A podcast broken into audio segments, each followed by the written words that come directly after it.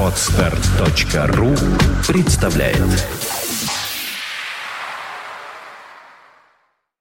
You are listening to Internet Radio Fontanka FM. Виват. История. Здравствуйте, вы слушаете радио Фонтан КФМ в студии ведущей программы «Виват История» Сергей Виватенко. Добрый день, Сергей. Здравствуйте, Саша. Здравствуйте, друзья. В студии также Александра Ромашова. Я напоминаю, что программа выходит при поддержке компании «Весткол». «Весткол» всегда на вашей стороне. И сразу же напомню нашим слушателям, что в конце выпуска, как всегда, наша традиционная историческая викторина. Призы на выбор предоставили. Это может быть книга издательства Витанова. Витанова «Хорошие книги для хороших людей о хороших людях». Или на выбор ресторанный сертификат на 1000 рублей на посещение ресторана «Тепличные условия» по адресу набережная канала Грибоедова, дом 25. Ну, а говорить мы сегодня будем на тему совсем уж близкую к нам по времени. Всего лишь 20 лет прошло каких-то, пролетело. Э, Октябрьские события 93 -го года. Все верно, Саша. Здравствуйте, дорогие друзья, еще раз. Но почему? Потому что 20 лет прошло, и вот октябрь, мы специально сделали эту программу в самом конце октября, чтобы тот праздник и тем не менее, которые говорили, были вот в течение этих событий, этого юбилея, да, чтобы как-то проанализировать и понять, что на самом деле происходило. Э, Дорогие друзья, надо вот понимать, а, Саш, когда у нас начинается история? Вот настоящая и когда ну, вот... когда э, появляются первые источники Не, нет, какие-то, Саш, ты неправильно. Вот когда, э, вот мы сейчас с вами разговариваем, это не история, это как бы настоящее время, да, а когда это становится историческим фактом. Не знаю, мне трудно сказать, я Ну, не историк, но, может быть, когда уходит поколение, которое помнит эти события. На самом деле нет? историк занимается вот уже секундой, как это прошло. Хотя это на, на самом деле не- неправильно. То есть вч- вчерашний день прошедший, он уже в истории. Я так думаю, что историю мы можем, опять-таки, э, поделить на две вещи. Саму историю, саму историю и, наверное, политологию. То есть то время достаточно при нашей жизни, да, что происходило, но историческим еще назвать нельзя. Так вот, дорогие радиослушатели, еще раз, на чем э, опирается история? Да? История опирается на, да, на факты и документы, источники. Саша, какие у нас есть на самом деле, вот мы послушали столько людей, какие у нас есть источники на самом деле по этим событиям? По событиям 93-го Да, года. 93 года. У нас те- телевизионные программы, О, видеосъемка, отлично. фотографии, А воспоминания какие-нибудь приказы, свидетелей. воспоминания, Да, да. конечно, документы. На самом деле, дорогие друзья, не все так просто. Понимаете, да? Попытаемся разобраться вообще, что у нас есть и что мы можем сказать об этих событиях. Ну, наверное, в первую очередь давайте с исторического э, подойдем ракурса.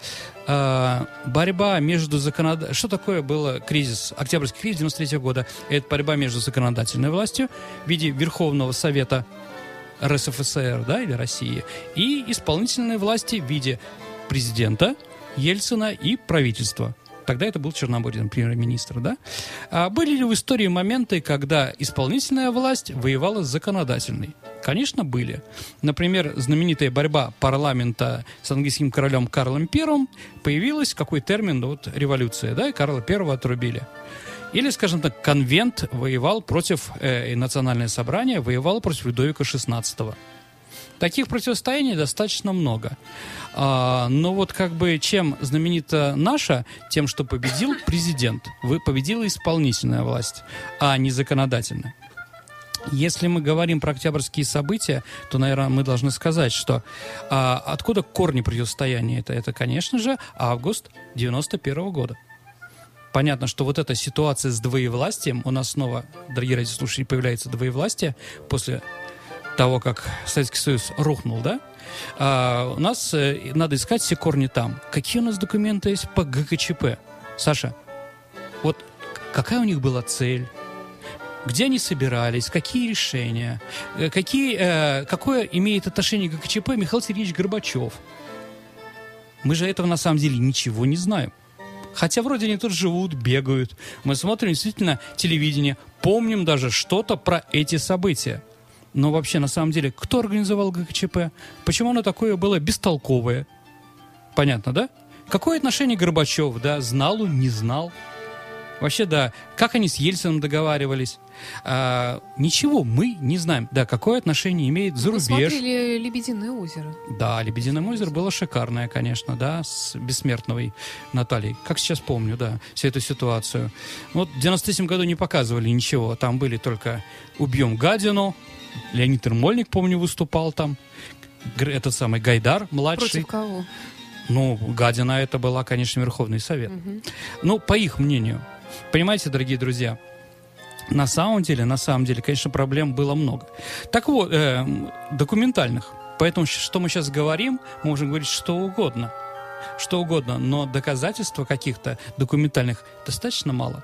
Но мы пытаемся проанализировать то, что есть. Все-таки, да, и э, политика, искусство возможного, наверное, тоже работа историка, тоже искусство возможного с теми документами, которые существуют. Итак, действительно, ситуация 91 года, распад Советского Союза, ликвидация э, власти коммунистов, коммунистическая партия Советского Союза, рас- все эти вещи, уход Горбачева в отставку, привели к тому, что у нас две власти.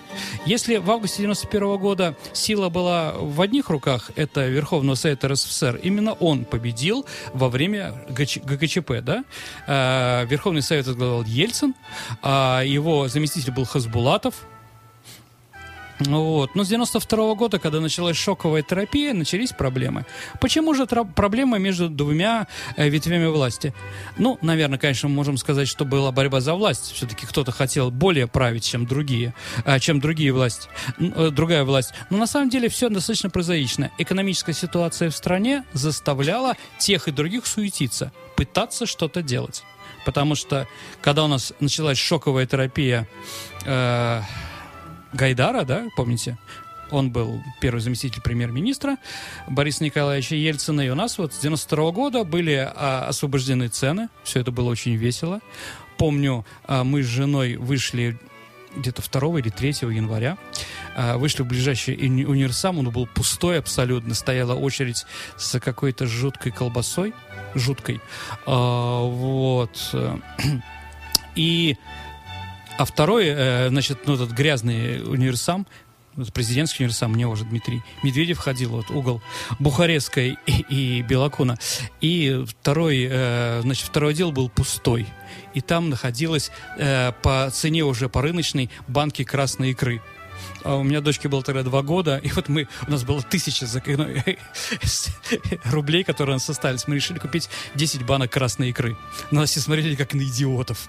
Но с другой стороны, а, когда началась инфляция, а инфляция у нас была тогда веселая, а, вот, э, как бы мы, в общем-то, посчитали, что действительно правильно вложили деньги. На случай ребенок поел икры в то время, да. А, да, другие вот. Ну, конечно, было ужасно и инфляция, и безработица. Самое главное, наверное, надо сказать, да, гибель, э, гибель нашей промышленности. Самое главное на- еще было же оскорбление национальных чувств. Национальная гордость великороссов, да, когда вот у нас была великая держава, мы всегда считали себя, да, Союз неожиданно рухнул, и мы оказались вот такими вот в границах Ивана Грозного, да, конца 16 века. Конечно, для нас это был шок. И вот две власти, которые борются между собой. Кто из них? Понятно, что президент по выборы по правительству он был более радикально настроенный, и у него были американские советники, если бы сп- спайс такой, да, А, люди вообще не профессионалы, вообще не понимали, они считали, что мы развиваемся так же, как Америка, как же, так же, как Америка, и поэтому они нам долбали свои идеи, которые приводили вообще к краху. А, Саш, вдруг, может, помните, вы знаете такое слово «экономикс»? Дорогие радиослушатели, слышали когда-нибудь слово «экономикс»? Экономикс так называется учебник экономики. А в начале 90-х годов у нас была много, такая интересная вещь. Учебники экономики Советского Союза были запрещены, ну, потому что они были на Карля Маркса. И вот американцы предложили нам, а, каждому из крупных университетов, э, Петербургскому, Московскому, Уральскому и прочее, предложили написать новый чес- ч- честный э, учебник Это по... взамен политэкономии Да, да, да, любимой. да, да, да, любимый, любимый. Вот. Э, Ну, что было интересно, они вышли и дали даже гранты, деньги, чтобы заработали товарищи. Вышло где-то 12-13 учебников, и чтобы они не отличались по названию от экономики, они назывались «Экономикс». А, но самое смешное то, что они практически одно говорят слово в слово, хотя фамилии разные, главы одинаково поставлены и прочее. Что на самом деле? Просто американцы, кроме того, что денег предложили, они еще и болваночки. Этой книжки сбросили. В общем, везде появился это экономикс, да? А почему экономикс, а не экономика? Потому что там нету Карла Маркса.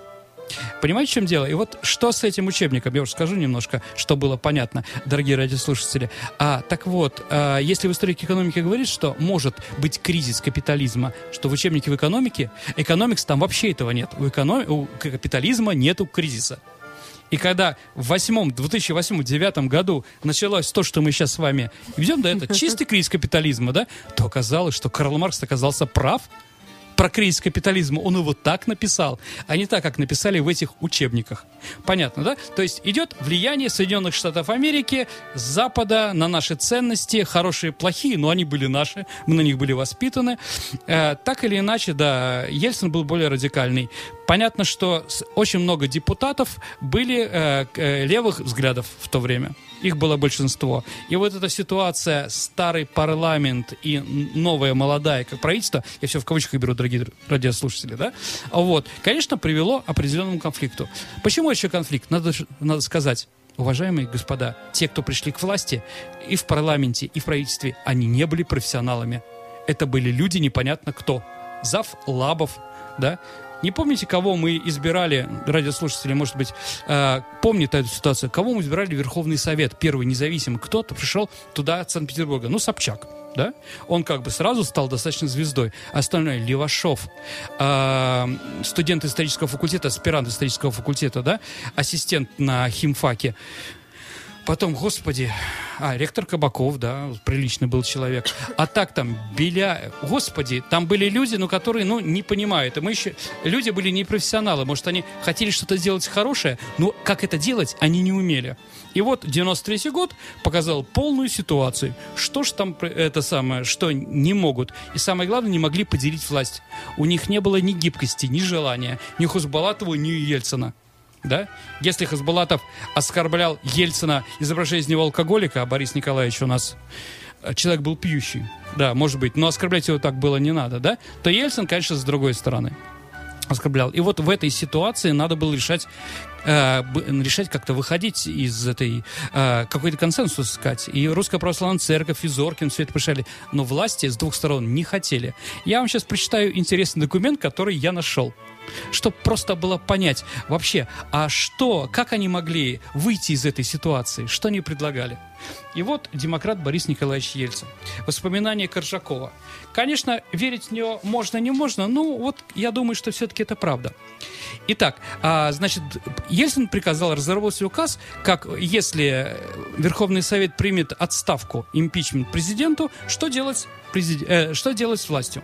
И вот Бурсуков, да, предложил а, если бы депутаты после оглашения текста отказались выполнять волю президента, им бы тут же отключили свет, воду, тепло, канализацию. На балконе решили расставить канистры с хлорпикрином, химическим веществом раздражающего свойства. Это средство применяют для проверки противогазов э, в камере обкуривания. А, так вот, а, если бы они, депутаты, отказались покинуть бы зал, туда пустили бы газ. Понимаете, да? Вот такое интересное взаимоотношение. Я не знаю, кто это. Президент-демократ Клинтон это предложил сделать. Или еще. Откуда у них такие вообще фантазии? Да, президент утвердил это вот с хлорпекрином. Представляете? Вот такие взаимоотношения. Но это не человеческие, это идиотские, извините, да? Я, я еще раз говорю, я не, ста, не сторонник ни тех, ни других. Я в то время был обычным человеком, который ходил просто спокойно жить. Но, извините, они нам его не дали, они устроили гражданскую войну.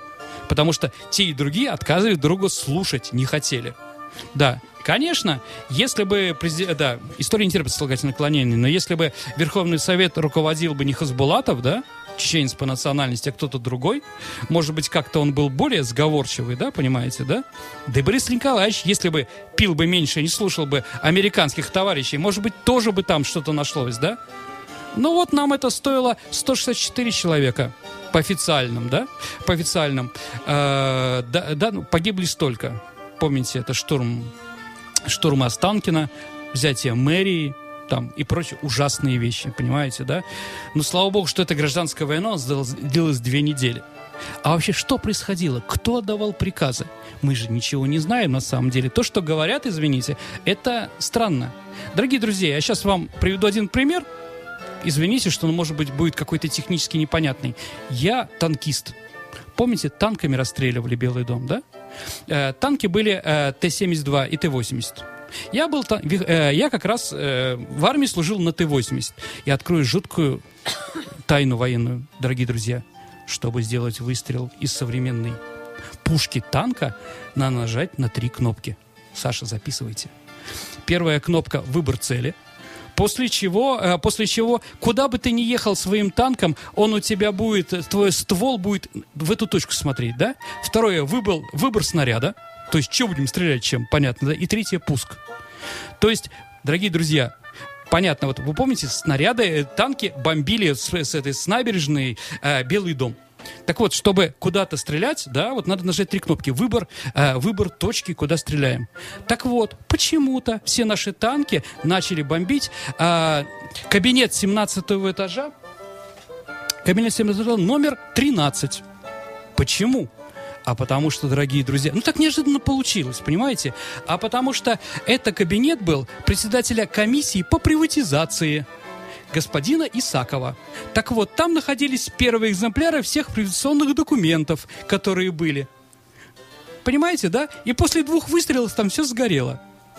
Не стреляли никуда, ни в штаб этой анти... это Хасбулатской революции, ни в какие другие кабинеты, а почему-то именно в этот кабинет номер три этого товарища Исакова. Так кому это было выгодно? Давайте подумаем, да? Кто же так не хотел, чтобы приватизационные документы, которые были настоящие, э, все-таки стали, э, были освещены, чтобы посмотрели, как проходила приватизация, кто это все получил, по каким приказам? Вот, дорогие друзья, подумайте, может быть, здесь скажем так, собака зарыта всех этой ситуации, с этой кровью, с этой глупостью и так далее и тому подобное. Задайте вопрос Чубайсу. А почему туда стреляли? Да? А кто деньги наносил танкистам перед этим? Кто там обещал им какие должности, понимаете, да? А танкистам, чтобы стрельнуть, да? Хотите на 17 этаж? Три кнопки. Хотите на третий? Три кнопки. И все. Как бы там ничего это, потому что танк, э, снаряд очень хорошо туда ляжет. Вот такой вот как бы маленький провокационный, да, понимаете? А, кто победил? Ну, победил, конечно, Борис Николаевич Ельцин. Это с одной стороны. С другой стороны, Россия-то не победила страна. Нет, если бы победил Хузбулатов, мы также бы не победили. Может, было бы и хуже. Понимаете, да? Но мы чужие на этом празднике жизни, который был в 93 году. Мы смотрели, кто-то радился, да? Знаете, что из 164 человек в основном погибли зеваки, которые пришли смотреть, да, курить там, сниматься, фотографироваться, свадьбы ездили. Я был... Эм, в начале октября э, я был на чемпионате России по что, где, когда, чемпионат Москвы по что, где, когда. И вот мы приехали туда через два дня после окончания этих вещей. Мы, кстати, его победили. А, так вот, это было в Дворце пионеров. И вот мы там находимся в Дворце пионеров, неожиданно с трех сторон у нас налетает ОМОН прилетел. То есть настучали какая-то группа людей, да, собирается и прочее. Вот. В общем, как бы я видел все, все это событие, видел, ну, мы ходили по городу, смотрели, он был пустынный, там никого не было, везде разбитое стекло, там, да, вот, кровь. Кому это было надо? Зачем? А что происходило в Петербурге? Ну, я думаю, что да мы тоже не помним. Нет, я просто очень хорошо как раз помню, угу. что я э, как раз в это время я начинала, практиковалась э, на радио Рокс тогда. И был у нас подвальчик, э, вот в телевизионной вышке, мы там сидели. Я помню, что очень многие станции прекратили свое вещание, радио и телевизионные, и а, у нас был сигнал из Москвы, он тоже не шел, мы перекрывали его петербургским сигналом и ставили свои новости, потому что один из таких тоже немногих источников, наша еще какая-то станция была, которая передавала новости о том, что происходит в городе, и я помню, что мой коллега тогдашний Михаил Руков ездил на Дворцовую площадь, откуда звонил и рассказывал, что происходит, и рассказывал, что все спокойно. Ничего не происходило, в Петербурге все прошло очень мирно, так практически незаметно. По всей стране было. Но вообще-то было очень страшно сидеть в этом подвале, и когда я помню, что все это закончилось, и мы вздохнули с облегчением, меня отправили домой и сказали, ладно, хватит практики, давай уже устраивайся к нам, приноси, трудовую книжку. Как-то для меня вот эти события именно этим и запомнились. Прекрасно. Ну, видите, а я стал чемпионом Москвы, по что где когда. Ну, у каждого а, свое. Да, уже. абсолютно. Чем, какие выводы? Чем, вот что, чем закончилось для нас это противостояние? Двумя вещами. Первая Конституция 12 декабря, которая стала сверхпрезидентская. то есть та власть, которую мы дали президенту, практически нет ни в одной стране. Понимаете, да? Это первое. И второе, внутренние отношения, да, ухнуло с чеченской войной. Вот две вещи, которые мы получили. Ну, про президентскую власть можно говорить, а чеченская война, ну, которая, ну, никому была не нужна. Ни чеченскому народу, ни нам. Понимаете, да? Нужно было какой-то, ну, дисциплинировать все эти вещи, но не стрелять. Ну, привык уже наш президент стрелять пушками, да? А тут еще министр обороны сказал, да, что батальона ему будет достаточно, если вы помните, да?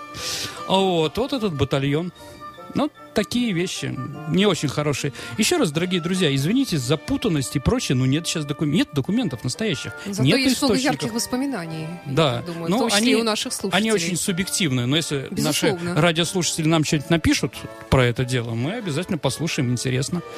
Хорошо. Ну что, Саш, давайте вопросы. Да, вопросы. Да, Давай у нас в прошлый раз, дорогие тогда, друзья, да, были итоги. про сталинских соколов вопрос. Да. И вопрос был такой, кто, какой первый э, отечественный летчик совершил э, дневной таран и кто ночной таран. А, значит, у нас был вопрос не про, первую, э, не про Вторую мировую войну, а вообще.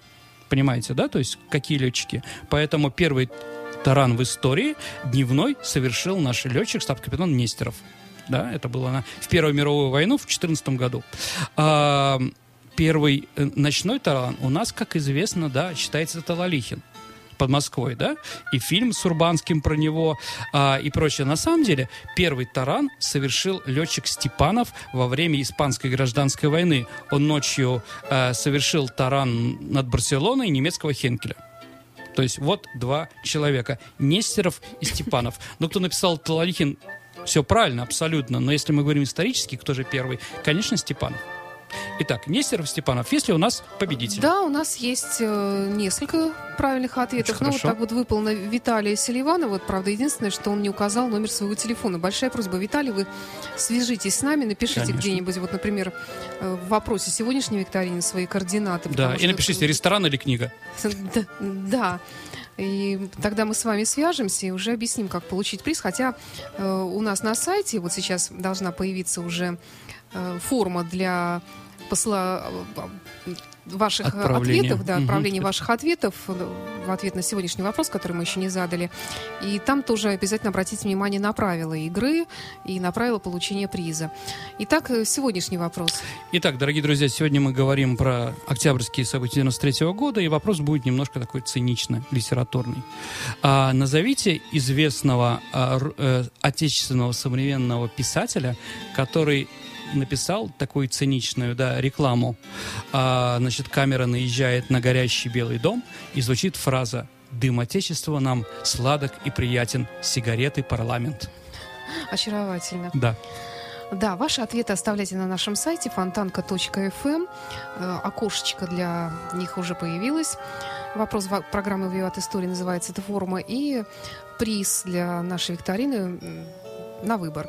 Либо Да. это книга издательства Витанова, Витанова «Хорошие книги для хороших людей», либо сертификат на тысячу рублей на поход в ресторан «Тепличные условия» по адресу набережная канала Грибоедова, дом 25. Да, дорогие друзья, очень хотелось бы, чтобы как бы у нас немножко усилилось, скажем, взаимоотношения с вами, да? Пишите, э, пишите вопросы, Вы какие интересные ваши темы. вопросы оставлять, э, может быть, нем- немножко сложно с нами связаться, но оставляйте их при, всей возможности, вот в частности ВКонтакте, например. Найдите меня, Александр Ромашов, я всегда все вопросы Сергею отправляю. Да, честно. Э, Или на наш электронный адрес фонтанка.фм, не знаю, где-то он у нас должен быть на сайте. Э, Ну, при желании можно найти. Да, я тоже думаю. Да.